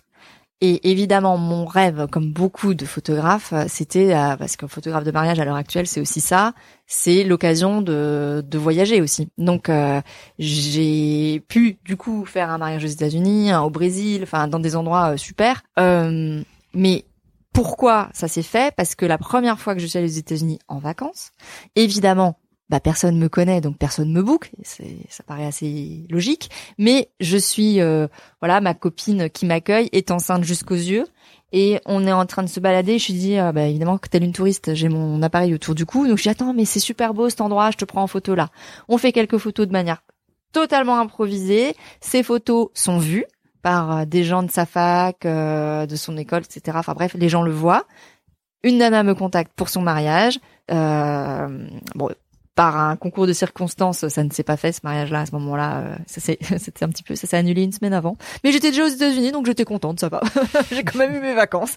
Bon bref, voilà. Mais euh, donc ce, ce mariage-là ne s'est pas fait, mais il y a eu encore une autre personne, toujours grâce à ces photos de grossesse, qui m'a contacté. Et là, j'ai fait le mariage aux États-Unis grâce à ça. Mais ça n'arrive que parce qu'à la base, je me suis dit tiens, bon après c'était c'était assez ça s'est fait très naturellement, mais je veux dire, si j'étais en mode grosse connasse, je bosse que quand je suis payée, et si je suis pas payée, bah tu vas te faire voir, bah pas de photo de grossesse, pas de mariage derrière. C'est vrai. C'est aussi basique que ça, quoi. Donc on en revient au don, à la générosité, à pas être fainéant, au volontariat. Ouais. Et en plus, ce qu'il y a quand même là où, franchement, il y a vraiment pas de raison de se limiter, c'est que non seulement quand on sème, potentiellement, mais c'est pas toujours le cas, mais potentiellement on peut récolter. Et pendant qu'on est en train de semer, vu qu'il n'y a pas de de contraintes, c'est quand même euh, le côté plaisir. C'est clair. Faut faut pas l'oublier. C'est qu'a priori, euh, on est censé kiffer quand même à ce moment-là parce qu'on maîtrise, on fait ça pour pour le plaisir et voilà. Ouais. C'est quand même aussi les projets. euh, Quand bien même euh, c'est pas ce et voilà, il y a aussi ça. Quand bien même derrière, il y a pas forcément une récolte directe, et ben ça reste les projets que je suis le plus contente de montrer parce que j'ai pu maîtriser, parce que j'ai pu faire ce que je voulais et, et que c'est un super confort euh, quand on est dans du visuel. Donc euh, moi je sais que dans mon esprit, je suis toujours à trois vitesses. Il y a le l'immédiat, le court terme, le moyen terme et le long terme. Et je pense que le la guerre des nerfs, c'est de continuer à maintenir, à semer des choses sur le long terme. Puis parfois quand à court terme ça devient un peu tendu, un petit peu compliqué. Euh, c'est pas facile de garder cette vision long terme, mais il y a, des choses à devoir régler euh, tout de suite. Bref, je dis ça parce que euh, tu me parlais de récolter, et je sais que dans ma pratique en tant qu'illustrateur, c'est c'est pas facile, mais j'ai vu que ça porte vraiment du fruit. C'est tu sèmes, tu laboures et tu récoltes en même temps. Tout ça en même temps, alors qu'en fait la tendance, surtout en tant que créatif, c'est genre euh, ah je suis dans une super euh, saison prenons. Genre je suis dans un super mood créatif et boum t'as un super projet. Boum boum boum tu perso une commande tu tu bourrines tu tu tu laboures mais t'oublies de semer à côté et t'oublies de récolter derrière. Et je sais que moi, bah, bah j'essaie de, de travailler mon ah travail personnel, j'essaie de faire du démarchage et de travailler mon réseau en même temps. Et j'essaie aussi de de, bah, de, de, de récolter, c'est-à-dire de faire mes commandes, payer, bah, à un moment donné, alors là, tu vois, ouais, à un moment donné, tu vois, j'ai été trop là-dedans. C'est-à-dire que, bah, comme je t'ai dit, 2010, ça marche super tout de suite. Tout de suite, j'ai plein de demandes. Euh, voilà, tout de suite, ça marche super. Et euh, Facebook, la communication, nickel, ça se passe très très bien. Pareil, nickel. Et en fait, c'est arrivé un moment donné où j'étais à fond des commandes les unes derrière les autres et tout, donc pas spécialement le temps de communiquer. Et en même temps, bah, c'est pas grave puisque je continue à avoir plein de demandes, donc je m'en tape quoi. C'est pas grave, c'est pas grave. Et au pire, ça m'en fait même un peu moins. C'est pas plus mal, je gère un peu mieux. Bah ouais, mais c'est con parce que à ce moment-là où j'ai mis un coup de frein, c'est le moment où la concurrence s'est réveillée fois 1000. donc ça m'a pas pénalisé en mode ça y est, je dois mettre la clé sous la porte parce que j'étais bien avancé, mais je suis descendu du train à un moment donné. Mm. Parce que j'ai oublié que là j'étais sur mes acquis et c'était super. Ouais, mais euh, c'est l'acquis de maintenant tout de suite là. C'est pas l'acquis de demain du tout. Hein. Donc euh, l'effort il est continu. Et ça aussi, c'est un truc qu'il faut avoir conscience, c'est que il y a pas de moment euh, de, il y a pas d'oasis. Hein. Il y a pas d'oasis les gars. Hein. C'est le travail, la marche, elle est continue. Tu marches pas, ça veut dire que en fait, c'est ça, c'est un train en marche. Donc si, si toi t'es pas dedans, c'est-à-dire que t'es sur le quai. Et si t'es sur le quai, c'est trop tard pour toi. Enfin, c'est t'es obligé d'être dans le mouvement, d'être dans la recherche, d'être dans le. on ne stagne jamais. T'avances ou tu recules. Tu ne stagnes pas. Donc euh, du coup, ça laisse pas beaucoup de choix, quoi. C'est si tu veux pas reculer, t'es bien obligé d'avancer. Donc. Euh... Mais tout ça, tu le sais pas au début. Non, non, ou en tout cas, t'en as pas suffisamment conscience. Non. Et puis, euh, c'est normal, je pense que quand tu as un flot de travail continu, que la com fonctionne, que les gens te font des commandes, tu penses pas euh, à semer, labourer, récolter en même temps, jusqu'au moment où le la source se tarit un petit peu Exactement. et tu te demandes comment ça se fait. Et je pense que en fait, tout se joue dans ces temps de transition là et pas avoir peur de se renouveler en fait et de, de changer, de s'autoriser. Il y a des choses qui fonctionnaient pendant un temps. Par exemple, tu me disais tout à l'heure que euh, la photographie de mariage a été, il y a eu un gros boom en mode photographie euh, à la mode. Mm. Euh, ben, quelqu'un qui refuse de reconnaître que on n'est plus en 2010, ben pour pouvoir continuer son activité, il y a, y a, besoin de se renouveler et d'avoir les yeux devant les trous, quoi. Ben je pense que euh, parce que la question, souvent les gens disent ah, mais il y a beaucoup de photographes, le numérique, et ça c'était des questions même au début. Hein. C'est pas trop dur Jamais trop dur de quoi? Bah non, pas du tout. Alors que effectivement, si j'avais été un photographe euh, en... qui a commencé dans les années 2000, qui s'est jamais remis en question jusqu'en 2010, et en 2010, il y a la nouvelle vague qui débarque, ah bah bon courage là mon gars, hein, parce que si tu te mets pas dans le train là, mmh. et tu te remets pas en cause, c'est au revoir. Ah oui, là pour toi ça va être très dur, très très dur. Ouais. Ouais. Voilà pour le mariage. Pour le mariage. Et aujourd'hui, d'ailleurs, tu travailles en tant que photographe pour une agence d'audiovisuel. Mhm. Donc, tu as été freelance depuis 2010, ouais. donc 9 ans. Et euh, du coup, je me pose la question, qu'est-ce qui t'a poussé à choisir un emploi à plein temps plutôt que le freelancing? Alors, euh, déjà, j'ai pas arrêté mon activité freelance, hein, même si euh, forcément elle est réduite puisque je, les journées ne sont pas faites de 48 heures, donc j'ai bien été obligée de réduire. Mais c'est quand même pour moi très important de garder une partie, euh, une partie en free. Ça c'est, je dirais même vital. Et par contre, ce qui m'a poussé à prendre ce poste, bah déjà en fait on me l'a proposé hein, je pas je ne l'ai pas cherché mais on me l'a proposé donc forcément on y réfléchit à deux fois avant de avant de refuser il y avait pas mal d'aspects. Il y a déjà, euh, on va pas se mentir, l'aspect financier, c'était quand même une bouffée d'air frais. Il y a aussi que ça m'apportait toute une expérience supplémentaire et comme je suis quelqu'un, euh, là on a beaucoup parlé que je fais des photos de mariage, mais je fais aussi tout un tas d'autres photos, euh, que ça peut être la photo culinaire, la photo d'archi, euh, la photo d'entreprise, enfin de tout et n'importe quoi. De ce fait, Là, c'était un beau terrain de jeu parce que j'avais du matériel auquel euh, j'ai pas forcément accès ou en tout cas ça va me prendre quelques années avant de pouvoir me le payer moi en, free. Donc là, j'ai j'arrive, j'ai une bibliothèque de matériel incroyable et puis euh, ben c'est un studio donc euh, donc j'ai un plateau pour moi euh, magnifique sur lequel je peux faire ce que je veux c'est quand même un confort. si moi je veux l'avoir moi, ben je là tout de suite ça va pas être possible. Donc euh, c'était d'avoir accès voilà à des à des moyens super qui m'aurait fallu 15 euh, ans de plus pour pouvoir euh, y arriver de, avec mes petites mains. Et puis techniquement, il y avait aussi toujours cet intérêt quand même parce que je suis je suis à la fois je suis pas non plus une malade de technique hein, c'est loin de là, mais en tout cas, j'ai pas du tout envie d'être dans le stéréotype parce qu'il y en a quand même un de la femme photographe qui ne veut pas s'intéresser à la technique et qui veut non mais la technique c'est pas pour moi c'est un truc de garçon puis moi moi je fais à l'instinct. C'est un truc qui m'énerve euh, énormément parce que ça laisse la belle place finalement à ceux qui s'intéressent à la technique et donc aux hommes majoritairement. Ah oui, oui, oui. et bah alors heureusement bien sûr heureusement qu'il y a plein de nanas qui prouvent le contraire bien sûr mais il y a quand même une petite tendance et du coup, euh, c'est forcément quelque chose que j'ai dans lequel j'ai pas du tout envie d'être. Et même s'il y a encore aujourd'hui des choses où j'ai encore beaucoup à apprendre et je continue à apprendre, mais voilà, tout est là. J'ai envie d'apprendre et j'ai envie de continuer à apprendre et les trucs que je ne sais pas faire, j'ai envie d'apprendre à savoir les faire. Donc là, d'avoir ce studio, ça me mettait de nouveau dans une zone euh, d'inconfort parce que d'un coup, bah là, j'ai fait beaucoup plus de packshot, par exemple, quelque chose que je faisais quand même pas franchement jusque là. Et le packshot, pour le coup, alors là, c'est bien, c'est technique, c'est c'est bien casse-couille, c'est c'est bien comme il faut, quoi. Donc euh, c'est c'est c'est chouette. Du coup, ça ça ça décuple euh, mes capacités, c'est c'est intéressant. Et puis de nouveau, par rapport à la confiance, eh ben je me rends compte que euh, il y a des choses que j'aurais jamais acceptées moi seule en free parce que je me sentais pas forcément les épaules d'eux. Là, je le fais parce que je suis dans cette structure avec une équipe. enfin, même si l'équipe, euh, je suis la, je suis la seule photographe, mais c'est quand même une équipe euh, qui me soutient dans les projets, etc., qui, qui sont eux en rapport avec le client.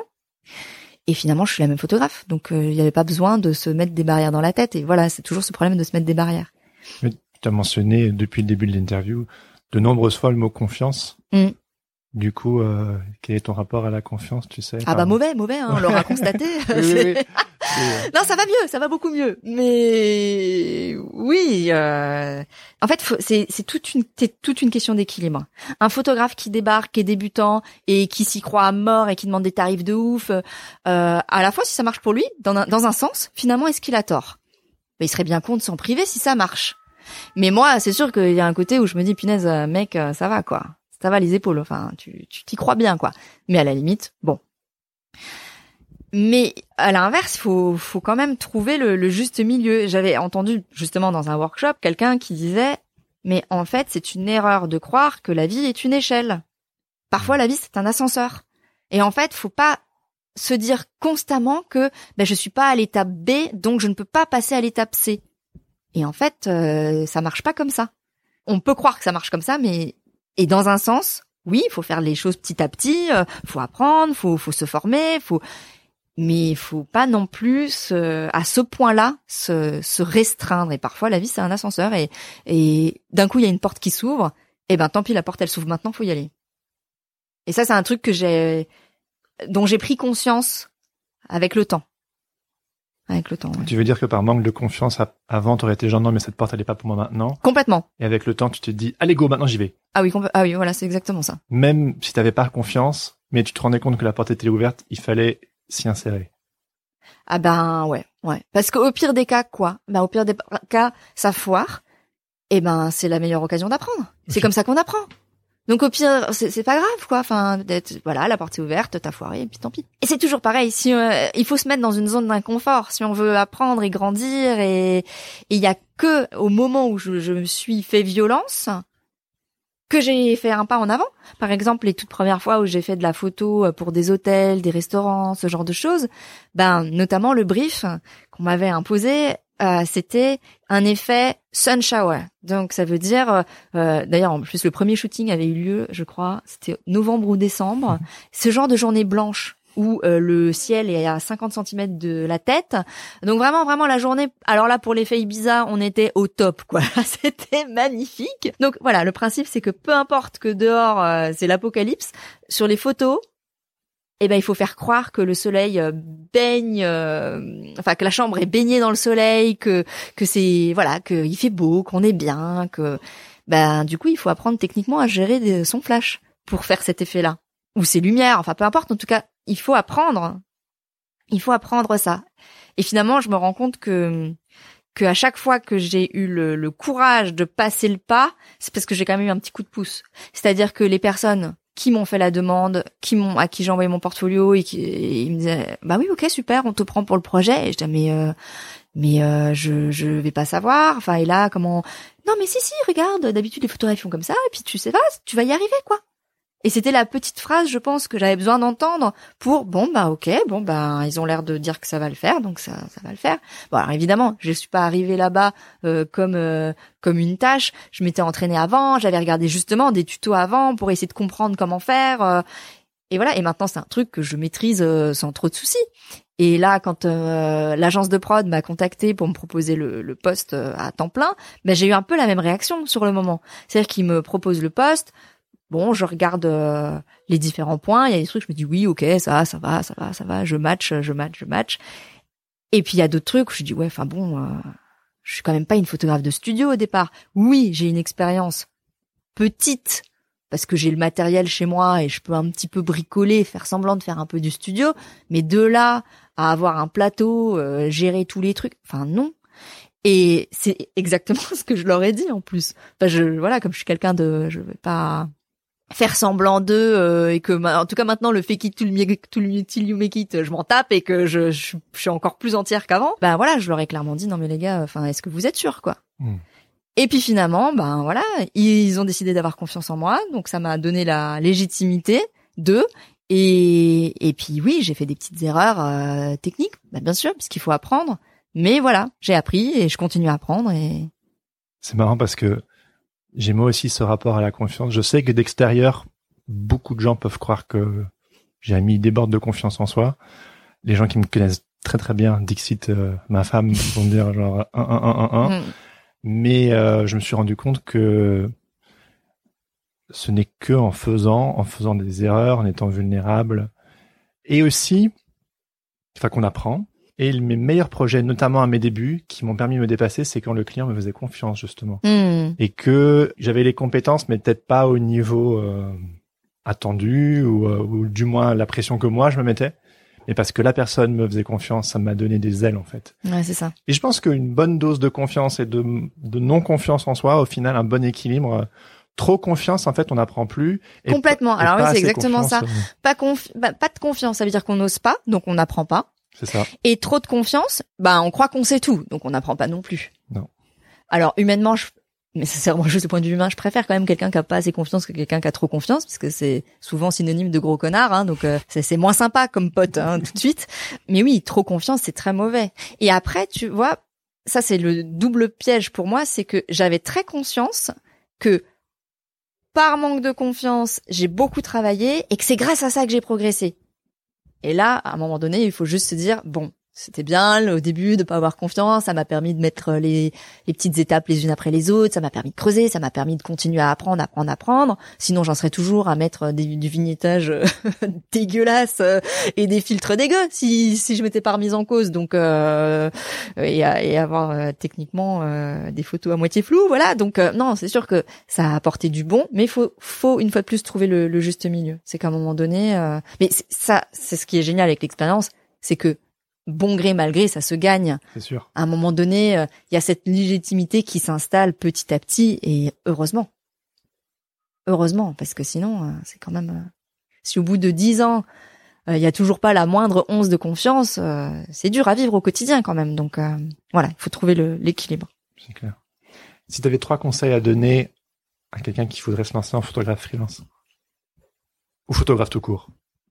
Alors, je dirais déjà, sois prêt à sortir de ta zone de confort.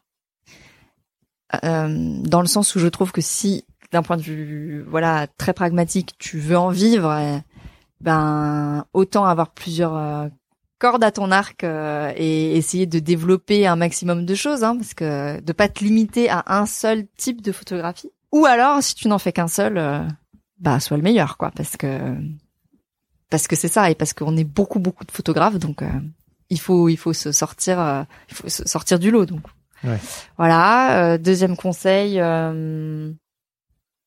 deuxième conseil nourris-toi de, de, de choses qui ne sont pas euh, par exemple pour un photographe de mariage, voilà l'exemple, eh ben ne regarde pas forcément que les photos de mariage des autres. Regarde autre chose justement, regarde la photo de mode, regarde la photo de de de, de tout quoi, mais se nourrir de dans son propre milieu, c'est l'anti-créativité quoi. Là c'est sûr que tu vas faire la même chose que ton voisin, donc il y a pas d'intérêt.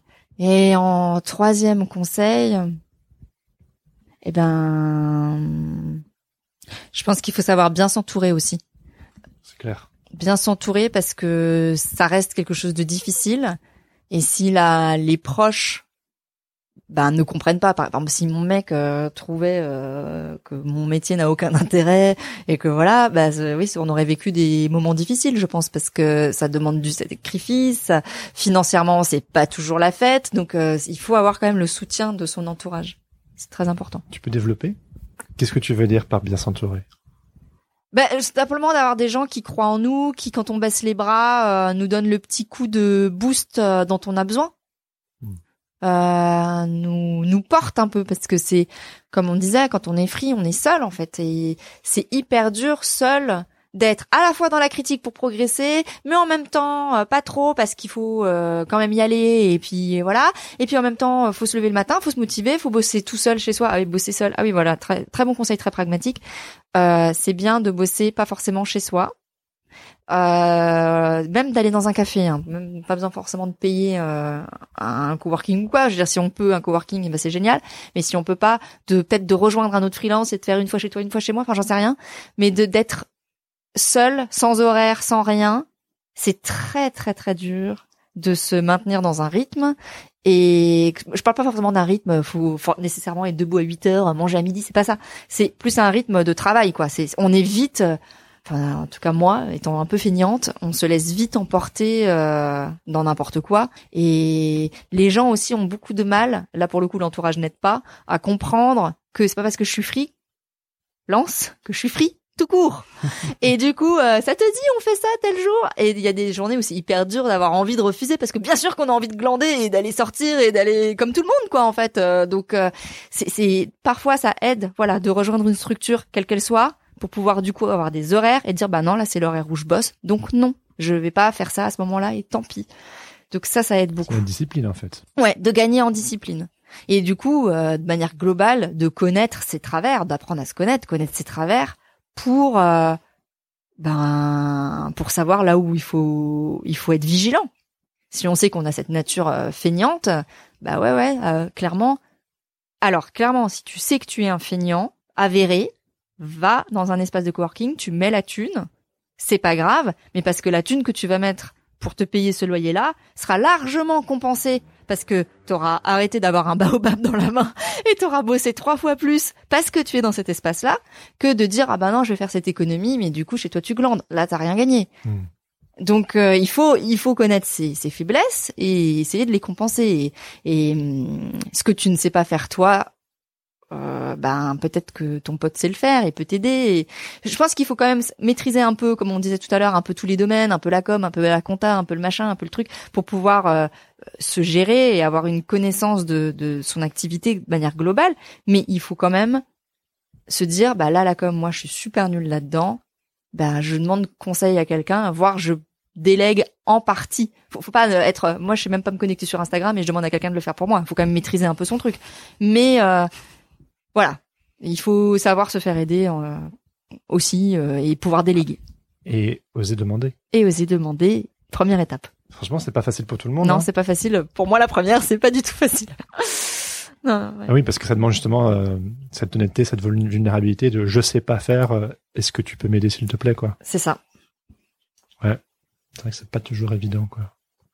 Elodie, merci beaucoup pour cette discussion. Franchement, euh, je sais pas si ça s'est entendu, mais ça m'a beaucoup fait sourire, ça m'a beaucoup fait rire aussi. Euh, donc, Et je euh, n'ai même pas trop dit le mot putain. Et ça, c'est une euh, belle première pour moi. C'est bien. voilà. Mais t'as pu le placer à la fin quand même. Et oui, parce qu'il fallait quand même. Je t'avais prévenu que si tu me faisais venir, euh, es-tu sûr? Voilà. Donc euh, il est quand même devoir placé. mettre explicite à la fin et tout. euh, fait chier, quoi. Fais chier. Exactement. Merci Elodie.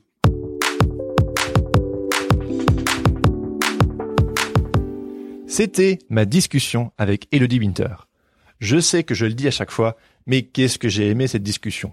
On a abordé tellement de sujets qui me tiennent à cœur, et puis, faut avouer qu'avec Elodie, on est toujours loin de s'ennuyer. Donc, encore une fois, merci mille fois à elle. Je garde un souvenir mémorable de cet échange. Si cette interview vous a plu, je vous invite à le lui dire. Pour ça, suivez-la sur Instagram et Facebook, ou bien visitez son magnifique site internet at elodiewinter.com afin d'admirer ses photos. Les liens dans les notes de cet épisode. Merci également à Adrien Guy pour la musique du générique. N'hésitez pas à le suivre sur les réseaux sociaux at Adrien Guy Musique ou à écouter d'autres sons sur sa page SoundCloud. Si vous aimez ce podcast et que cet épisode vous a particulièrement été utile, vous pouvez faire plusieurs choses. 1. Le partager sur vos réseaux ou en parler à un ami. Ça, c'est vraiment ce qui m'aide le plus. 2. Donnez-moi vos feedbacks et vos recommandations en m'écrivant sur les réseaux sociaux. J'utilise majoritairement Instagram, Facebook, Twitter et LinkedIn. Ça m'aide vraiment quand vous me racontez ce que vous avez apprécié ou ce qui pourrait être amélioré. 3. Abonnez-vous à ma newsletter pour être tenu au courant de toutes les activités de ce podcast. Vous trouverez le lien dans les notes de cet épisode ou en visitant mon site internet. Et puis finalement 4, vous pouvez me laisser un avis sur iTunes, 5 étoiles de préférence, ou encore écrire une note à l'image de l'illustra Lulu sur Instagram qui a écrit la note suivante. J'attends les lundis une semaine sur deux avec beaucoup d'impatience. C'est mon petit moment à moi d'écouter ce podcast. Longue vie à Sens Créatif. Honnêtement, ce type de commentaire, ça fait grave plaisir et ça permet au podcast d'encore plus se faire connaître. Donc merci l'illustra Lulu et à tous ceux qui ont déjà pris le temps de le faire. Allez, sur ce, je vous donne rendez-vous dans deux semaines. En attendant, un très bel été à tous, bonnes vacances à ceux qui ont cette chance, et aux autres, bon courage et surtout, restez créatifs. Ciao ciao Planning for your next trip? Elevate your travel style with Quince. Quince has all the jet setting essentials you'll want for your next getaway, like European linen, premium luggage options, buttery soft Italian leather bags, and so much more. And is all priced at 50 to 80% less than similar brands. Plus, Quince only works with factories that use safe and ethical manufacturing practices. Pack your bags with high-quality essentials you'll be wearing for vacations to come with Quince. Go to quince.com slash pack for free shipping and 365-day returns.